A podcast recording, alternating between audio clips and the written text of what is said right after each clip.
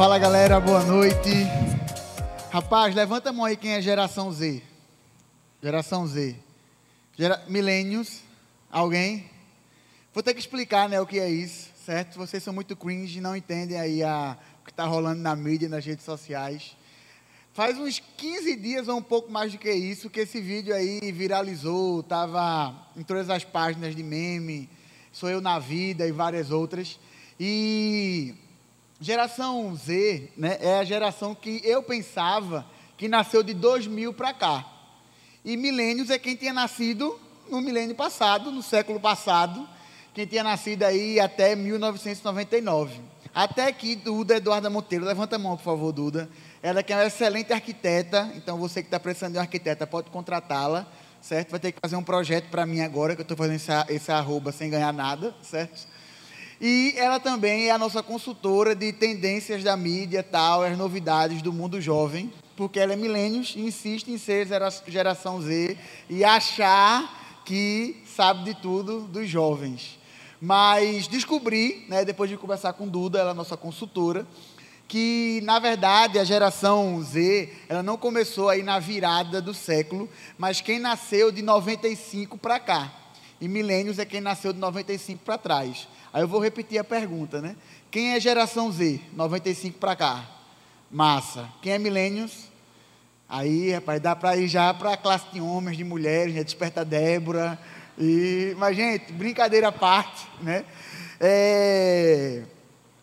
E nesse, nessa pegada também, nessa, nessa brincadeira, nessa resenha entre essas duas gerações, tem uma palavra que embora eu seja de 97, é, para quem não sabia, eu sou novo, estou acabado, ok, já aceitei isso, mas sou de 97. Uma palavra que eu não sabia até escutar esse vídeo, e eu sou daquele tipo de gente besta, que fica revendo várias vezes o mesmo meme, o mesmo vídeo, até enjoar. Maiara que ama, que ama isso. E eu não sabia o que era cringe. Na verdade, até hoje eu não sei se é cringe, se é cringe. Enfim, você aí aportuguesado, leia em inglês como você quiser. É, tem esse dilema entre as duas gerações sobre que a geração Z, essa geração mais, mais atual, é, inclusive até se fala que depois da geração, geração Z tem outra geração, geração Alfa. Eu não sabia, soube ontem pesquisando para trocar essa ideia aqui com vocês. Mas a geração Z, ela tem vergonha de algumas coisas que os milênios fazem que a geração anterior faz. E embora diante desse cronograma, na verdade diante desse dessa faixa etária que divide, eu sendo ainda geração Z, eu me identifico assim como Duda com os milênios, né? Ela é milênio de verdade. Eu não, eu sou aí o cara mais novo com a mente, mente de velho, porque eu escuto eu assisto Harry Potter, né? Não sabia. As meninas aí que dividem um cabelinho no meio, saiba que você precisa entender a sua sua geração. Eu gosto tomar café, que para geração, geração Z, quero só falar geração G. Geração Z é coisa de, de milênio, é cringe, certo? E eu escutava Sandy Júnior, né, quando era mais novo. Então, quem não, quem não escutava Sandy Júnior, né? Então, atire a primeira pedra, certo? Eu estou aqui me queimando, isso aqui vai para o YouTube depois, vai virar uma, um episódio do nosso podcast. Todo mundo agora sabe que eu gosto de Harry Potter, aquela bruxaria, né, aquele negócio do demônio. E enfim, né? Agora, desse vídeo, a única coisa que eu não sei, assim, que eu não escutava, eu escutava porque eu da, da, dos filmes, novela tal, eu passava na rádio, era Ruge, né? Então, quem aqui escutava isso aqui? Vocês são velhos de verdade, viu, velho? Acho que a gente tem que parar com esse negócio plano B, fazer um negócio plano, plano old, alguma coisa assim do tipo, velho. Mas, gente, independente desse dilema entre gerações, independente dessa resenha, não sei se vocês acompanharam, acho que já está já está morgado já, já flopou. Tem uns 20 dias já essa resenha, ou um pouco mais do que isso. Toda geração, ela meio que tem uma rixa com a geração anterior. Quem aqui nunca foi Fundamental 2 e não, não gostava da galera do ensino médio? Levanta a mão aqui para eu saber. Quando a gente era Fundamental 2, a gente não gostava da galera do médio. Quando a gente era primeiro ano, tinha raiva da galera do terceiro, principalmente nos colégios que tinha aí interclasse, jogos internos. Lá na Academia Cristiana de Boa Viagem era uma disputa gigantesca. A Copa América, que vai rolar já já, a final Brasil e Argentina, não chegava aos pés de uma final de futsal lá entre a galera das salas. A gente achava que era, chegava nervoso, entrava na quadra, fazia aquele sinal do texto, né, não sei o quê. Não tinha grama não, mas tocava na grama, fazia. Enfim. A gente não gostava da galera que era de uma geração. E também não tolerava a geração anterior. Irmão, eu vou me trocar. O cara era sexta série. Vou me trocar com o cara da quinta série, bicho. E o pior é quando a professora chegava. A gente era sétima série. Vocês estão se comportando igual a sexta. Meu irmão, fazia seis meses que a gente estava lá, pô. Mas, independente de tudo isso, as gerações têm essa rixa, certo? E as gerações às vezes não gostam de ser identificadas com algumas marcas, algumas características, alguns gostos das gerações anteriores. Mas existem algumas coisas que, independente da geração, se você é geração Z, geração Y, milênios, baby boom, enfim, algumas características pelo menos para a gente que é cristão, para a gente que é o povo da cruz, que segue a Jesus, elas precisam permanecer. Pré-pandemia, durante a pandemia, no mundo pós-pandemia, elas também precisam continuar. E que características são essas? Que princípios são esses dias que a gente precisa aprender? Esses princípios, eles são bem mais antigos do que os milênios. Esses princípios, eles são bem mais antigos do que a geração X, são bem mais antigos que os baby booms, são bem mais antigos até do que os nossos aí pais imediatos da reforma protestante, mais antiga que a igreja medieval, mais antiga que a igreja primitiva. É um princípio que vem lá da igreja apostólica de fato. Então eu queria que você abrisse a sua Bíblia lá em Atos capítulo 2. A gente vai ler do versículo 42 até o final do capítulo, mas a gente vai refletir mesmo hoje no, cap... no versículo 42 apenas. Mas abra aí a sua Bíblia em Atos, capítulo 2, versículo 42, a gente vai ler até o 47. A palavra de Deus diz assim: e perseveravam na doutrina dos apóstolos, na comunhão, no partir do pão e nas orações. Em cada alma havia temor, e muitos prodígios e sinais eram feitos por intermédio dos apóstolos. Todos os que creram estavam juntos e tinham tudo em comum. Vendiam as suas propriedades e bens, distribuindo o produto entre todos à medida que alguém tinha necessidade. Diariamente perseveravam unânimes no templo partindo pão de casa em casa e tomavam as suas refeições com alegria e singeleza de coração, louvando a Deus e, contudo, louvando a Deus e contando com a simpatia de todo o povo. Enquanto isso, acrescentava-lhes o Senhor dia a dia os que iam sendo salvos. Vamos orar nesse momento. Pai, muito obrigado pela tua palavra, muito obrigado por mais um plano B, pela galera que está aqui reunida e pela galera que vai ouvir também depois, quando a gente soltar no YouTube ou no nosso podcast. Agora ou daqui a um ano, que o Senhor possa nos abençoar, que o Senhor possa falar conosco, que a gente possa aprender com esse texto tão rico, tão cheio de lições para a gente. Eu queria te pedir também, Pai, que nesse momento a gente tente se concentrar para nossa geração, quer seja geração Z ou milênios, é difícil a concentração. A gente está acostumado com um turbilhão de informações a cada segundo por conta das redes sociais. A gente não consegue parar um tempo e, se, e concentrar de fato em alguma tarefa específica. Mas a gente tem a plena certeza que a gente aqui não está dando atenção ao plano B ou a Lucas Dias que está pregando, mas atenção ao Deus que nos salvou, que nos santifica, que nos sustenta e quer nos transformar, moldar o nosso caráter conforme o caráter de Jesus. Que o Senhor possa nos ajudar a prestar atenção, ter concentração e que não seja mais uma pregação, que a gente possa colocar em prática não amanhã, mas agora, durante e assim que a gente sair por estas portas, que a gente possa ser transformado pelo poder desse evangelho que salva e santifica. A gente ora em nome de Jesus. Amém. Esse texto é muito conhecido.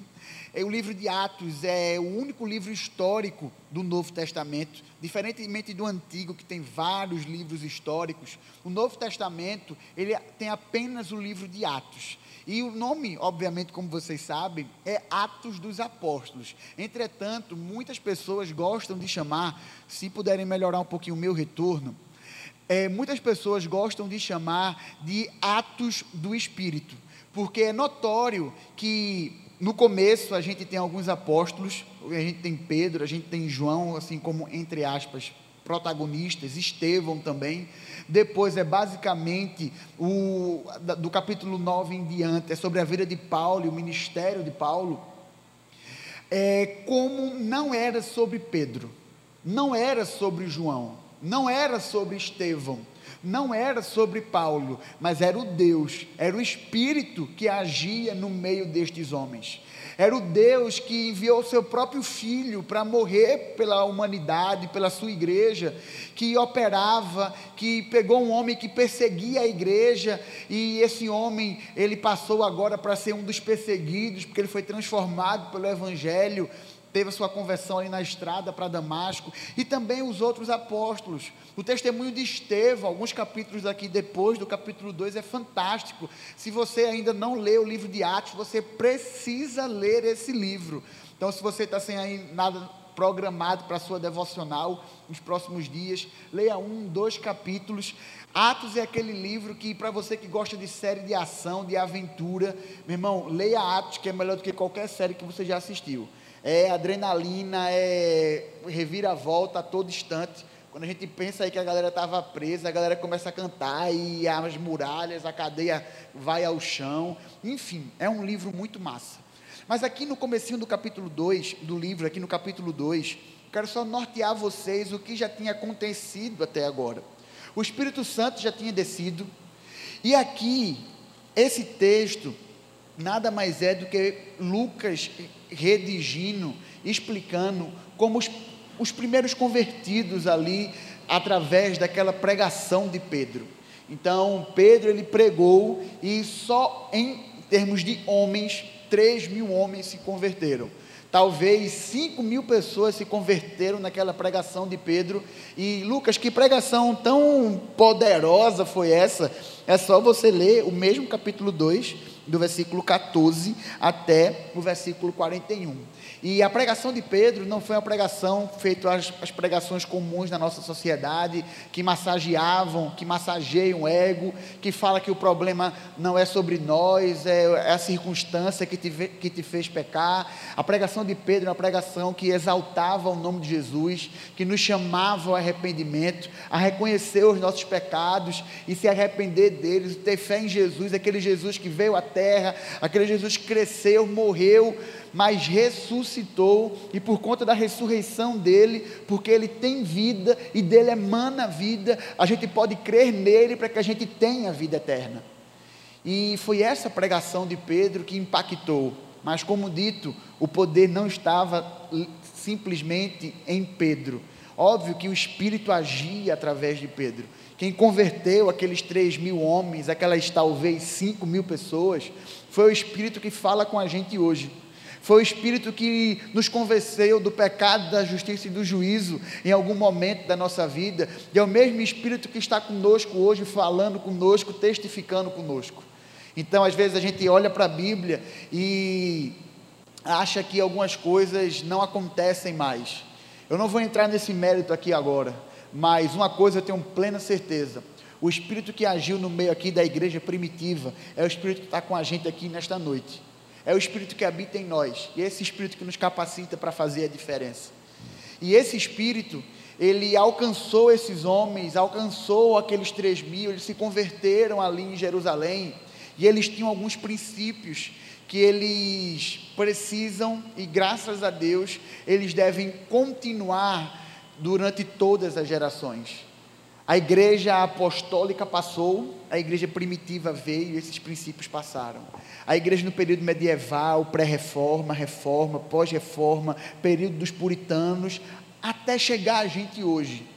Ainda bem que ao longo desse tempo, embora algumas gerações acharam que será cringe, que não tinha, que não estava na moda, que era coisa de velho, graças a Deus sempre teve um remanescente fiel. Alguém que ao ler a palavra viu que às vezes a igreja estava longe do evangelho, que a igreja precisava ser reformada, que o intuito de Lutero nunca foi dividir a igreja.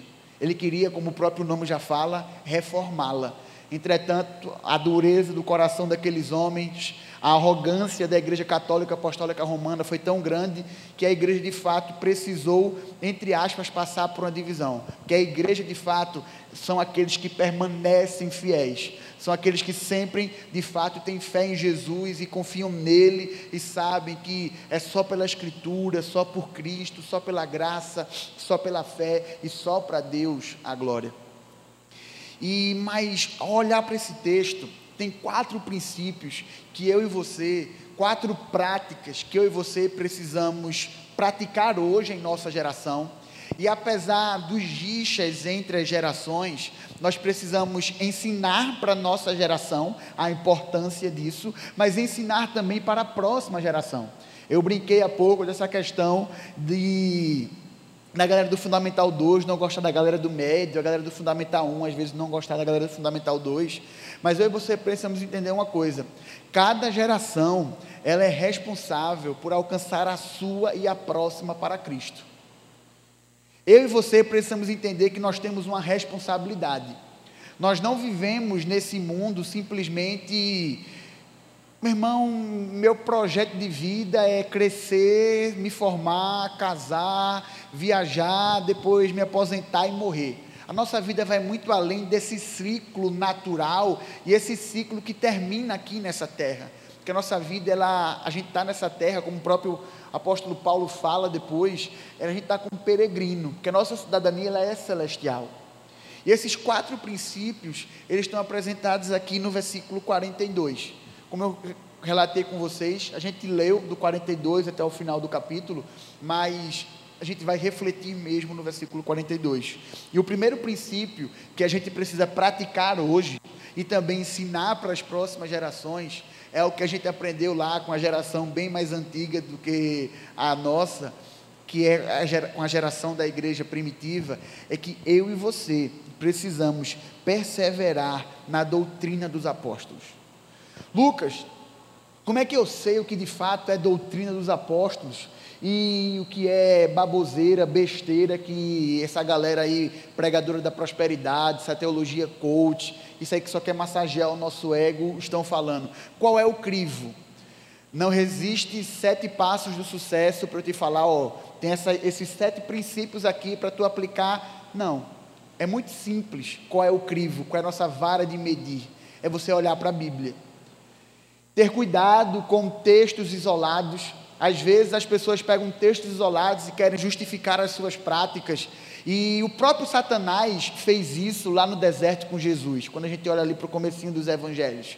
Mas Jesus ele não se deixou enganar simplesmente porque Satanás citou um texto da Escritura, mas por ele conhecer a Escritura, ele rebateu Satanás com textos, obviamente, em seu contexto, e estavam provando ali que aquilo que Satanás estava falando era mentira, ele estava tentando deturpar a palavra de Deus. Então você precisa conhecer a sua Bíblia, você precisa ter intimidade com a Bíblia. Assim como você estuda a sua área e a gente está falando aqui para uma galera que está na faculdade, já no mercado de trabalho, quando a gente está na faculdade, no mercado de trabalho, é diferente do tempo de escola. No tempo de escola, a gente tem que estudar tudo, aquelas mil matérias. Você pode nunca usar báscara na sua vida, mas você vai precisar saber usar aquela fórmula para passar naquela matéria. Mas quando a gente chega no mercado de trabalho, a gente precisa estudar porque ou a gente sabe ou a gente é demitido. Ou a gente domina aquele conteúdo, ou a gente vai perder a nossa vaga de emprego. Então, assim como você é diligente, assim como você se esforça naquela área de conhecimento que você gosta, ou qualquer outra coisa, estou citando aqui a parte acadêmica ou a parte profissional, mas se você gosta muito de um esporte, você gosta muito de um hobby, enfim, assim como você se dedica para aquilo, você precisa, de uma forma muito mais significativa, se dedicar no estudo da palavra de Deus. O nosso ministério ele é guiado, ele tem por norte três pilares. Se você está chegando no plano B agora, é, você precisa escutar isso para você saber como o nosso ministério caminha. E se você já está aqui há algum tempo, já conhece, mas eu quero te relembrar. Um dos nossos pilares é justamente o ensino. Porque a gente não está aqui como um clube. A gente não é aqui um clube de jovens. Um clube aí da geração Z, dos milênios, que mais mãos se levantaram aí de 95 para trás. A gente aqui é, é uma igreja, é um ministério que precisa estar em movimento, que precisa estar em missão. E quando a gente fala que tem que estar em missão, fora das quatro paredes, quando a gente chegar lá fora, a gente não pode chegar simplesmente para falar o que a gente acha, porque o que a gente acha não transforma as pessoas, pode até enganar por um certo momento. A gente tem que falar a palavra de Deus, porque é só a palavra de Deus que transforma, é só a palavra de Deus que gera vida, é só a palavra de Deus pronunciada por nós, pela ação do Espírito Santo, que vai convencer mais pessoas do seu pecado, da justiça de Deus e do juízo. Mas para que você fale, você precisa estar cheio. Tem uma coisa que a gente aprende no Ministério Infantil, era uma musiquinha que a gente cantava, que a boca fala do que o coração está cheio, na verdade isso é um versículo bíblico. Mas pense algo que a gente fala para a criança, um versículo que a gente está cansado de escutar, mas que a gente não consegue viver a prática disso. Na verdade, a gente vive, porque a gente se enche de muita coisa, mas a gente não se enche da palavra de Deus. Então você precisa transbordar a palavra de Deus. Você precisa viver a palavra de Deus. Você precisa perseverar na doutrina dos apóstolos. Recentemente a gente teve plano, aqui na escola bíblica do Plano B uma aula sobre o cânon do Novo Testamento, o cânon, vara de medir. Por que os 27 livros? Por que não o Evangelho de Tomé? Por que não o livro de Enoque? Porque a nossa Bíblia é diferente da Bíblia da Igreja Católica. Eu não vou responder isso, você aí precisa frequentar a EBD para ter essas informações.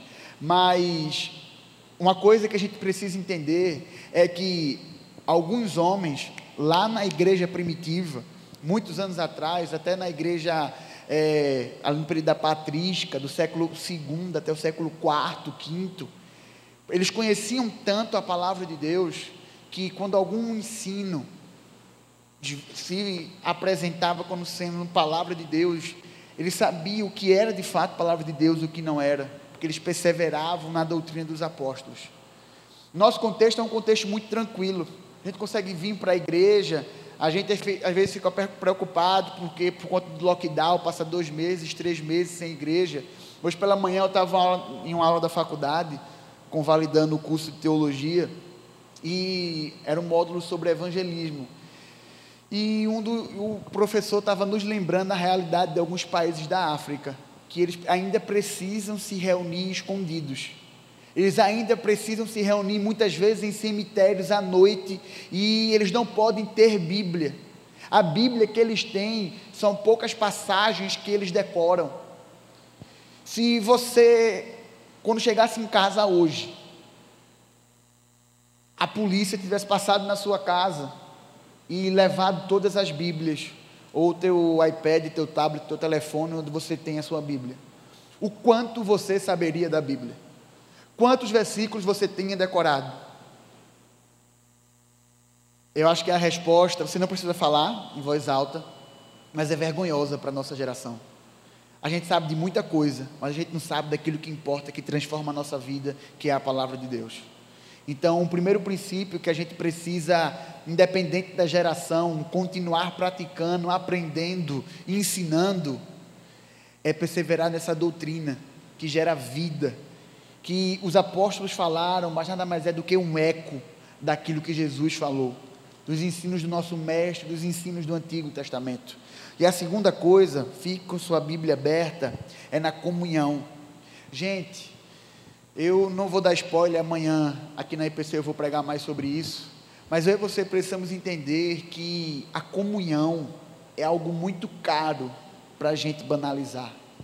Porque a comunhão que a gente tem hoje, a unidade da igreja que a gente tem hoje, foi proporcionada pelo próprio Cristo. Cristo morreu na cruz para que a gente vivesse em unidade, vivesse em comunhão. E perseverar na comunhão não é uma opção para a gente que é cristão, é dever. Porque é na comunhão que a gente é sarado, é na comunhão que a gente é edificado, é na comunhão que a gente aprende, que é exortado, é na comunhão que a gente chora com quem chora e se alegra com quem se alegra. Eu e você precisamos entender que o cristianismo não é para ser vivido no singular, é para ser vivido no plural. A própria oração que Jesus nos deixou, que infelizmente para muitos é uma mera reza, uma mera repetição, uma vã repetição. Ela fala que o Pai é nosso, o pão é nosso.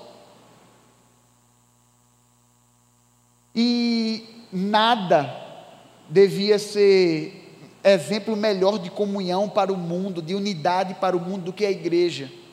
Porque durante essa semana lá no nosso GE a gente falou um pouco sobre isso. Vou voltar aqui para trás por conta da microfonia. Meu irmão, uma galera ali que se junta para andar de moto.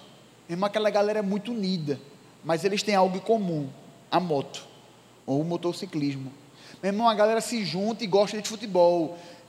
Enfim, independente ali, tem algo que une, ele, une eles, que é o futebol, que é a paixão pelo futebol. Mas na igreja, velho, na igreja a gente tem a pessoa mais velha, a pessoa mais nova, todas as classes sociais, todas as faixas etárias, cada um com a sua história, cada um com o seu gosto. Tem gente que gosta de moto, mas tem gente que gosta de barco, tem gente que gosta de futebol, mas tem gente que gosta de tênis, tem gente que gosta aí de série, tem gente que gosta de filme, tem gente que gosta de romance, tem gente que gosta de terror, mas na igreja tudo isso se une, porque o que nos une não é sobre os nossos gostos, é sobre o que Cristo Jesus fez na cruz. E parece que a galera que se une por conta da moto, por conta do futebol, por conta de algum gosto que é terreno, quando eu falo terreno, não é que seja ruim em si, mas que é passageiro, é mais unida que nós que somos unidos pelo sangue de Jesus. Então perceba como a nossa comunhão é frágil, porque a gente não a mantém. Quem cria a nossa comunhão, quem cria a nossa unidade como igreja, é o próprio Deus. Nosso Deus é um Deus relacional, a Trindade nos criou. Lá em Gênesis 1, 1, o termo que tem ali para Deus é um termo que se refere à Trindade, Elohim. Não tá, lá não tem Quírios, lá não tem Adonai, lá não tem Yahvé, que se refere só a Deus Pai. Lá tem Elohim. Lá em Gênesis 1, 26, 27, na criação do homem, não tem Quírios, não tem Adonai, não tem Yahvé, tem Elohim de novo. Porque a Trindade criou o universo, a Trindade criou o homem, o nosso Deus é relacional, e esse relacionamento comunica conosco, nós também somos seres relacionais. Mas a gente prefere viver em nossos guetos, em nossas panelinhas, do que viver em comunhão com a igreja de Jesus. Então eu e você precisamos perseverar na doutrina dos apóstolos. Eu e você precisamos perseverar na comunhão. Comunhão, mais uma vez, digo, repito, quantas vezes for necessária, não é opção para o cristão. Ter comunhão não é simplesmente estar com quem você gosta simplesmente, mas é socorrer aquele que precisa. Porque Jesus foi um Deus que socorreu a humanidade. É ter compaixão, é ter empatia, ser altruísta, ser humilde, ser manso. O Jesus a quem a gente segue, que a gente se auto-intitula cristão, pequeno Cristo, foi alguém que disse: Eu sou manso e humilde. Só que a gente é arrogante e presunçoso. A gente se julga muito bom para estar com alguns tipo, algum tipo de pessoa. Mas o nosso rei foi alguém que, quando veio à terra, andou com as pessoas politizadas, sim, porque aquelas pessoas também precisavam da salvação que ele era, mas também andou com a escolha da sociedade. Pare de achar que você é bom demais para se relacionar com alguém. Na verdade, você é tão pecador quanto aquela pessoa. E talvez o que te diferencie dela é que você é um pecador arrependido. Mas você precisa pregar o Evangelho para que ela também possa se arrepender. Eu e você precisamos perseverar na doutrina dos apóstolos, na comunhão e no partir do pão. Esse partir do pão aqui, a igreja mesmo, crente sempre gostou de comer. Crente não bebe, não, pelo menos alguns, mas come que é uma beleza, né? É, deram até uma glória. Meu irmão, eu falei um bocado de coisa, ninguém deu glória, meu irmão. Falei de comida, a galera deu glória. Meu irmão tal do crente. Ainda bem que é sobre Jesus, viu? Sei não. Me perdi, eu estava falando de quê? Sim, do partido do pão. Esse partido do pão aqui pode estar se referindo ao sacramento que Jesus deixou, aquilo que era Páscoa no Novo Testamento, Santa Ceia mas o versículo 46 deixa a gente um pouquinho duvidoso se de fato era em relação à Santa Ceia, ou eles estavam também em comunhão, fazendo refeições na casa uns dos outros. Volta a tua atenção aí para o versículo 46 agora.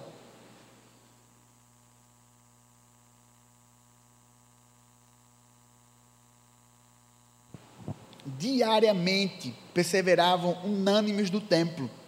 Veja aí que congregar, estar na igreja, é o que é necessário também perseverar. Partindo do pão de casa em casa e tomavam as suas refeições com alegria e singeleza de coração. Se Lucas aqui estava se referindo à Santa Ceia ou a fazer as refeições de forma coletiva, um princípio que a gente pode tirar é como eles permaneciam nos ensinamentos de Jesus. Foi o próprio Cristo que deixou esse sacramento para a gente. Dias, o que é sacramento? É uma cerimônia com significado espiritual. Jesus só nos deixou dois sacramentos: batismo e santa ceia. Na igreja católica tem acho que sete. Se eu tiver errado, alguém me corrija. Tem várias outras coisas, extremunção, casamento. Mas Jesus nos deixou dois: batismo e santa ceia. E eles perseveravam naquilo que Jesus tinha deixado. Eu e você precisamos perseverar naquilo que Jesus deixou para a gente. Então, não ache que a Santa Ceia é algo simples que você pode frequentar ou não pode frequentar. Irmão, Santa Ceia foi o que Jesus deixou. Então, toda vez que você fica em casa assistindo a partir das quatro horas na Globo, ao invés de vir para a igreja cear, além de estar tá quebrando o dia do Senhor, naquele dia que Ele separou para a gente cultuar e descansar, você está menosprezando aquilo que Ele deixou para nos abençoar, esse meio de graça, esse sacramento. E o quarto princípio, partindo já para o fim, é algo que eu não vou, nossa gerência aqui, meu ponto, disse que eu só tenho cinco minutos, é, não vou me delongar tanto, porque eu preguei semana passada só sobre isso, que é nas orações. Semana passada quem estava aqui aprendeu sobre que antes de recomeçar, a gente precisa orar.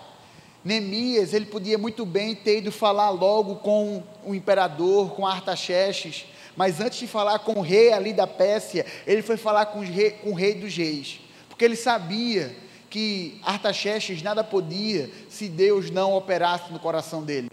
Assim como o Senhor endureceu o coração de Faraó, o Senhor amoleceu o coração de Artaxerxes e Neemias pôde voltar para reconstruir os muros, os portões de Jerusalém. Vocês conhecem a história lá de Esdras e Neemias, lá no, no Antigo Testamento. E Neemias nos ensina que, embora a gente seja brasileiro, goste de dar o nosso jeitinho, a gente precisa, antes de dar o nosso jeitinho, de agir, de fazer, entregar aos pés de Jesus entregar aos pés daquele que pode mover corações, que pode abrir portas, que pode nos dar saúde e pode resolver até aqueles problemas que a gente acha que são impossíveis de resolver. Mas eu e você precisamos ter a oração como estilo de vida. Oração não pode ser um evento na nossa vida. Oração deve ser algo que a gente vive fazendo literalmente. Eu tive um professor no seminário que ele tinha uma deficiência na perna direita. E essa deficiência, ele não nasceu com essa deficiência, ele adquiriu ao longo da vida. E ele disse que essa deficiência veio para lembrar como ele era dependente de Deus. Porque antes de ter essa deficiência na perna, ele pegava o carro, andava para todo canto, e quando chegava lá, na vaga que tinha, ele estacionava. Mas por conta da deficiência, obviamente ele tinha dificuldade de andar e toda vez ele orava para ter uma vaga perto do estabelecimento que ele ia. E pode parecer simples, mas aquela deficiência serviu para lembrar que no simples a gente também precisa pedir a Deus. O, o, o claro, o mais assim notório é o seguinte: quando a gente entra no carro, a gente mora aqui em Candeias, ninguém ora para ir para boa viagem. Amanhã eu vou viajar com o Léo para Surubim e de volta, eu acho que mais de 300 quilômetros. Para Surubim a gente ora. Irmão, vou, vou dirigir aqui para o Cabo. Para o Cabo eu não vou orar. Cabo é perto, eu já conheço a estrada tal. Mas, assim, se eu for para Gravatar, eu tenho que orar, né? Tal, BR. A gente acha que tem domínio sobre a nossa vida, mas a gente não tem. Quem cuida da nossa vida é Deus. E eu e você precisamos entregar toda a nossa vida e viver orando. Então, gente, Independente se você é geração X, Y ou Z. Independente do que vai acontecer e do que é moda e do que vai ser moda nos próximos anos. Esses quatro princípios. Passa a geração, passa a moda, passa a tendência, eles sempre precisam continuar. Você precisa estudar a palavra de Deus. Você precisa viver em comunhão. Você precisa continuar partindo do pão. E você precisa continuar orando. Porque isso não é opção para a gente. Não é como um utensílio que hoje eu uso, amanhã eu não uso. Cap estava na moda, hoje não está mais. Antes era calça skinny, hoje não é mais. Enfim, isso pode mudar, mas esses quatro princípios não podem passar, porque eles são um legado que, são que é deixado para a gente pela igreja apostólica, pela igreja primitiva. Ao longo da história da igreja, teve gente que deixou a Bíblia de lado e foi viver só pela tradição. Foi um período de trevas, foi um período de ruína, foi um período triste para a igreja. Mas graças a Deus teve gente que continuou fiel. Porque a gente sempre fala muito de Lutero, mas muitos outros, o Wycliffe, Hus, enfim, também era gente séria ali que estava envolvido com a igreja católica, mas servia Jesus de coração de fato. Eu e você, independente do que é moda e do que não é moda em nossa geração, precisamos, devemos conhecer a palavra de Deus, estar em comunhão com a igreja, tentar perseverar a unidade que foi comprada pelo sangue de Jesus, porque nós somos como um corpo. E quando nos apresenta Cristo como cabeça, é porque Ele é o nosso líder, mas como corpo, cada um tem a sua função. Às vezes a gente acha que a nossa função é muito simples. Ah, é muito simples carregar um banco na igreja. Ah, eu não prego, isso não tem tanta pompa. Gente, para com isso.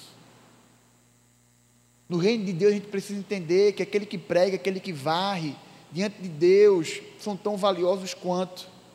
Às vezes algumas funções, algumas tarefas geram mais, dão mais holofote, mais mídia. Eita, eu quero ser anfitrião porque aparece aqui, eu quero pregar, eu quero tocar. Ananias e Safira tentaram aparecer e foram fulminados. Todo mundo ao longo da história que quis fazer algo para aparecer não terminou bem que a gente precisa entender que o lema da nossa vida é que a gente diminui que Jesus cresça através da nossa vida. Que a gente continue perseverando, independente da geração, independente se a gente vai ser considerado jovem ou não. Então você aí que está com mais de 40, não quero nem apontar para essa pessoa, enfim, tem Juninho ali também, eita Deus, estou citando o nome, não pode não. Independente disso,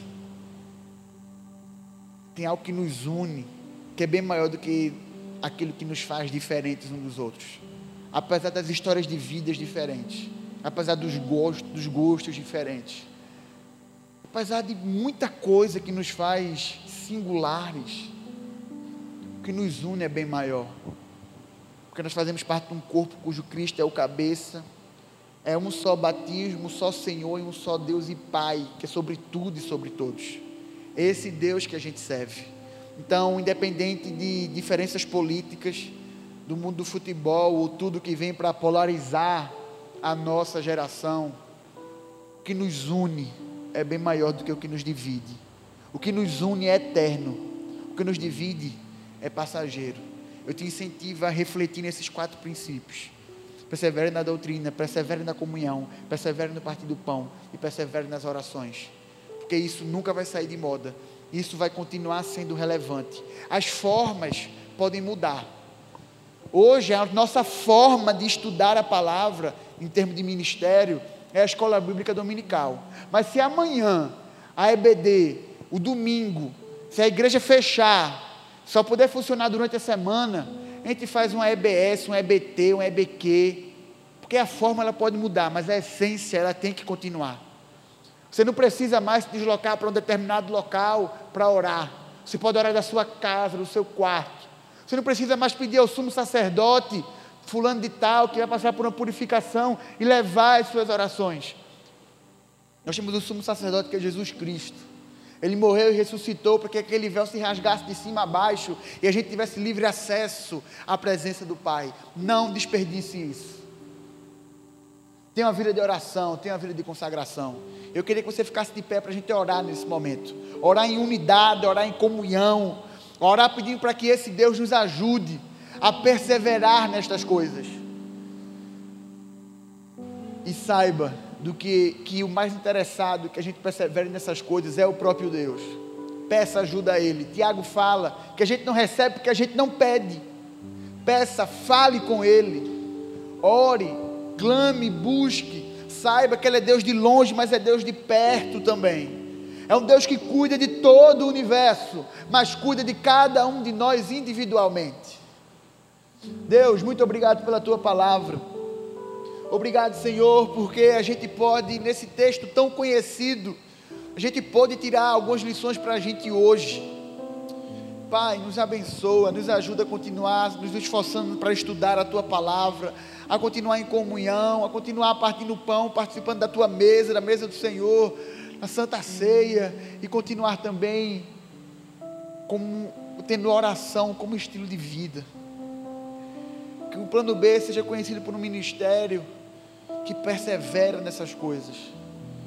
Que independente do que a sociedade de hoje prega, independente do que a gente possa ser taxado de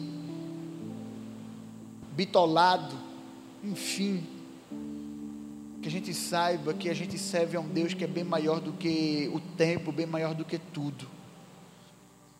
Que a gente continue seguindo os passos de Jesus, do tracejado que Ele deixou.